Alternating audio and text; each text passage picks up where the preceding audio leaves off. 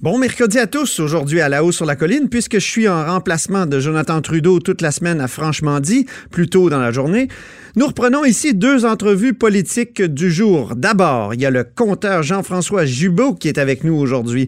On discute d'une proposition d'un auditeur et lecteur du journal, Steve McDonald, qui proposait d'utiliser le fonds des générations, ben oui, ce fonds de quelques 10 milliards, pour racheter une partie du Labrador. Le Labrador, on sait, qui appartient à Terre-Neuve. Le compteur nous parle aussi des déboires de Louis Arnaud, qui saura, selon lui, se relever. Ensuite, Catherine Dorion, députée de Tachereau de Québec solidaire, est avec nous. Elle organise ce soir une soirée de consultation publique pour recueillir les préoccupations des citoyens et organismes liés au projet de troisième lien qui déboucherait au centre-ville de Québec. Oui, ce tunnel autoroutier, moi qui ne me plaît pas du tout. Mais en tout cas, je lui pose aussi une question sur les cas de prosélytisme qui ont été déposés en cours où la loi 21 sur la laïcité est actuellement contestée. Écoutons donc ces entretiens en commençant par celui du compteur.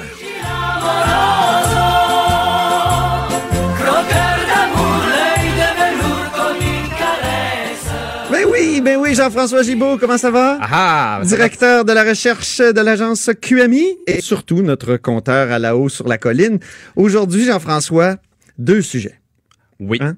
D'abord, un sujet un peu étrange, un peu, disons, hardi, qui nous a été soumis par un auditeur et un lecteur du Journal de Montréal, M. Steve McDonald, qui nous a dit, ben, Terre-Neuve, là, est cassée comme ça se peut pas. Pourquoi le Québec, avec son gros magot de, de, de, du, du Fonds des générations, rachèterait pas une partie du Labrador ou même le Labrador au complet? Exact. Est-ce que c'est intéressant, Ben, ça, Jean-François? La politique fiction avec des gros chiffres, moi, je suis là. Alors, et- non, mais c'est pas si bête, Antoine. Ah oui? C'est pas si bête. Bon, rappelons-nous, v'là pas si longtemps, M. Legault est invité par euh, les premiers ministres des provinces atlantiques à leur réunion euh, statutaire où absolument le Québec est pas là du tout. Et là, on se disait, ah, c'était intéressant ça, mais pourquoi donc? Puis je veux dire, il a été reçu pratiquement justement comme avec le tapis rouge, puis de tous les égards. puis on- et, et on se disait, mon Dieu, l'intérêt est donc bien fort. Puis c'est Terre-Neuve qui avait insisté pour qu'il soit là, puis qu'il l'avait invité. Dwight Ball lui-même, Monsieur Dwight Ball, exactement. le premier Et, ministre. ouais. Et dans le fond, ce que, le, ce que le- notre auditeur nous dit, c'est ils ont un gros projet. On, on va faire un peu, un peu de rappel. Donc, À Terre-Neuve, ils se lancent dans la construction d'une grosse centrale hydroélectrique, Muskrat Falls. Ça dégénère, ça devait coûter 3-4 Les milliards chutes du Ramusqué. les chutes du Ramusquet et ça dégénère et là on est rendu à 3 4 fois ce que ça devait coûter. OK? Donc on est à, à 13 14 milliards de Oh dollars. mon Dieu. Là, mettons les choses en perspective Antoine. Presque aussi cher que le troisième lien. Ben non. Oui, mettons les choses. Antoine, Terre-Neuve a une dette de 15 milliards. Oh. Le projet risque de se terminer à 15 milliards. Ça, imaginez-vous, là, au Québec, on a une dette de 200 milliards. Imaginez-vous le fiasco qui, qui viendrait équivaloir à notre dette. Je veux dire, c'est pas un petit problème. là. C'est un gigantesque problème Oui. pour eux. Deuxièmement, problème financier. OK? Deuxièmement, euh, les coûts d'électricité à Terre-Neuve, là, c'est parce qu'à un moment donné, vous comprenez, ça peut pas être du 25 cents euh, le kilowattheure puis du 30 cents le kilowattheure. Ce n'est pas soutenable. C'est impossible. Alors, ça prend des solutions. Alors, on savait déjà que euh, ils ont essayé de renégocier, dans le fond, l'électricité qu'ils nous vendent, l'électricité de Churchill Falls.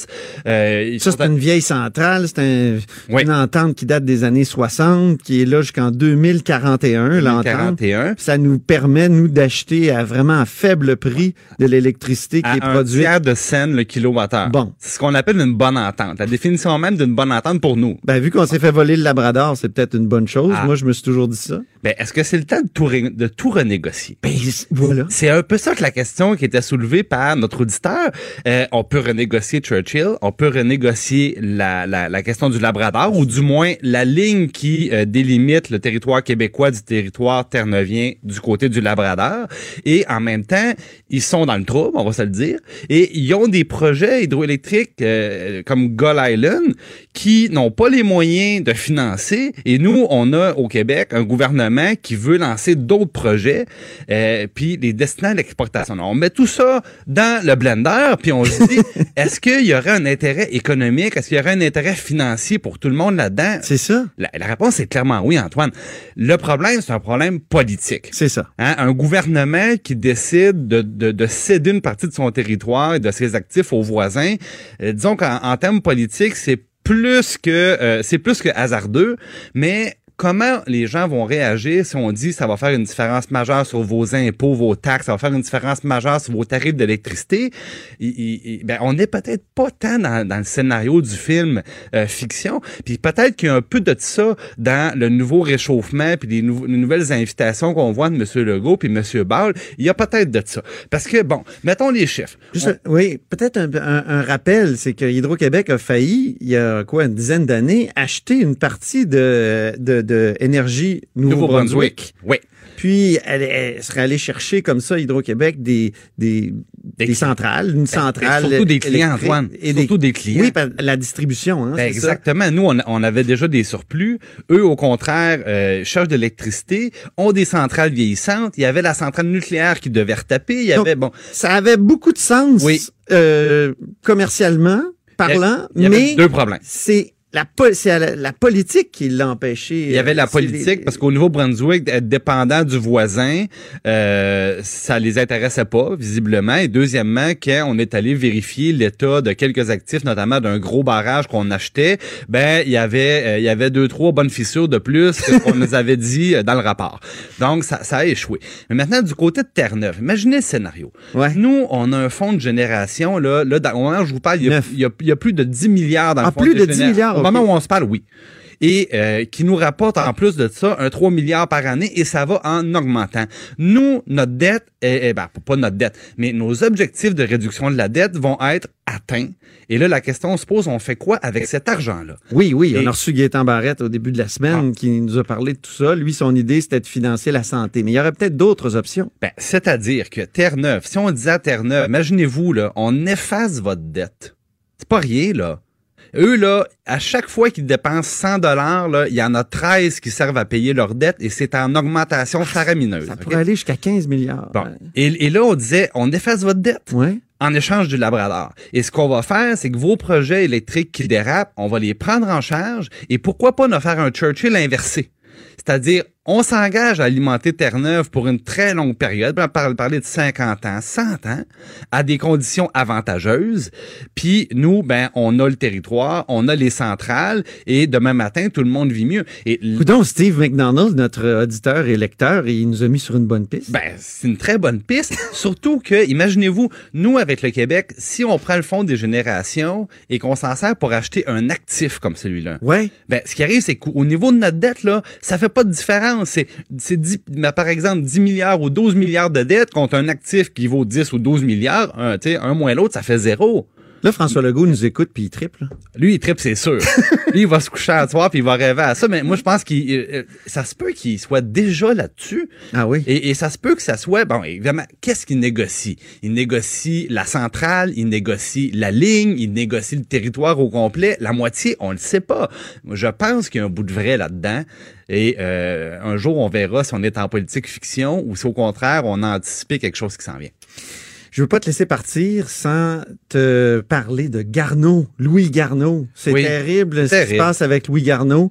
Puis e, explique-nous un peu comment il a pu se rendre là, parce que c'est un entrepreneur qu'on aime beaucoup, une compagnie intéressante euh, qui crée de l'emploi ici dans la région de Québec. Oui, ben on voyait M. Garneau hier à l'air d'effet. Ben oui. Euh, il l'a dit. À moi, ça m'a ça, m'a marqué quand il a dit c'est mon nom qui a sa compagnie. Ah, moi aussi, ça m'a. Mais c'est vrai. Ça m'a fait quelque chose. C'est ben son nom c'est terrible. Bon, puis en plus, il pense à ses employés. Tu dois remercier les gens, euh, euh, mettre fin à tes activités, se mettre sous la protection de la loi parce que t'es Il est pas en faillite. Non, il est pas en faillite, mais ça va pas bien. T'arrêtes de payer tes, euh, les gens à qui tu dois de l'argent, tes fournisseurs, euh, le, banquier. Bon, mais Monsieur Garneau, bon, ça c'est dit, c'est pas fini. Puis il l'a dit, il, a insisté là-dessus. Je pense que comme toutes les entreprises, hein, la concurrence qui vient de partout via Internet, ça a fait mal à Garneau. Ouais. Garneau a fait des achats très très important dans les dernières années. les vêtements Souga et Antoine, tu portes ça, toi, pour faire du ski de fond. Les cyclistes connaissent ça. Euh, la compagnie, donc, a, payé un bon montant pour ces, ces investissements-là. Et d'autre part, peut-être que M. Garneau, évidemment, il parle pas de ça, mais je pense qu'il s'est peut-être un petit peu, un petit peu trop euh, répandu, disons.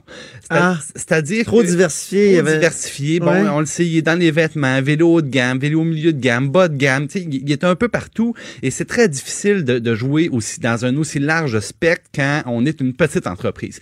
Il y a une autre entreprise, Antoine, de Montréal qui s'appelle Argon 18 qui commence à avoir une belle notoriété. Ben oui. Eux, ils ont dit, on n'est pas capable de concurrencer Giant dans tous les gammes de produits. On va y aller dans le très haut de gamme. Parce que dans le très haut de gamme, le prix, c'est pas important. Ce qui est important, c'est de convaincre ton consommateur qui a la poche profonde que c'est lui qui a le meilleur vélo. C'est ça. Alors, qu'est-ce qu'il a fait? Il, est, il est allé au Tour de France. Il a dit, moi, je vais mettre la main dans ma poche pour être visible sur le Tour de France. Alors, si les meilleurs cyclistes au monde prennent mon vélo, tout le monde va comprendre que mon vélo, c'est le meilleur. Et ça a été une très bonne recette pour eux. Ils ont une renommée. Et si ton vélo coûte 800 pièces de plus que le concurrent, c'est pas grave. Parce qu'au lieu de valoir 10 000, s'il en vaut 11 000, ça fait aucune différence pour les gens qui sont prêts à payer ce prix-là. C'est ça. Inversement, hein, Rocky Mountain. Mais c'est bon pour la marque, ça. Ben oui, c'est bon, pour l'image de marque. Parce que quand on est dans le haut de gamme, on parle juste de prestige, on parle d'image de marque avant même de parler du produit. Évidemment, il faut que le Terminons sur l'exemple de Rocky ben, Mountain. Ben, écoutez, ils ont voulu à un moment donné, eux aussi, disaient, je veux vendre plus de vélos, hein, je vais aller en vendre chez Canadian Tire. Grosse gaffe.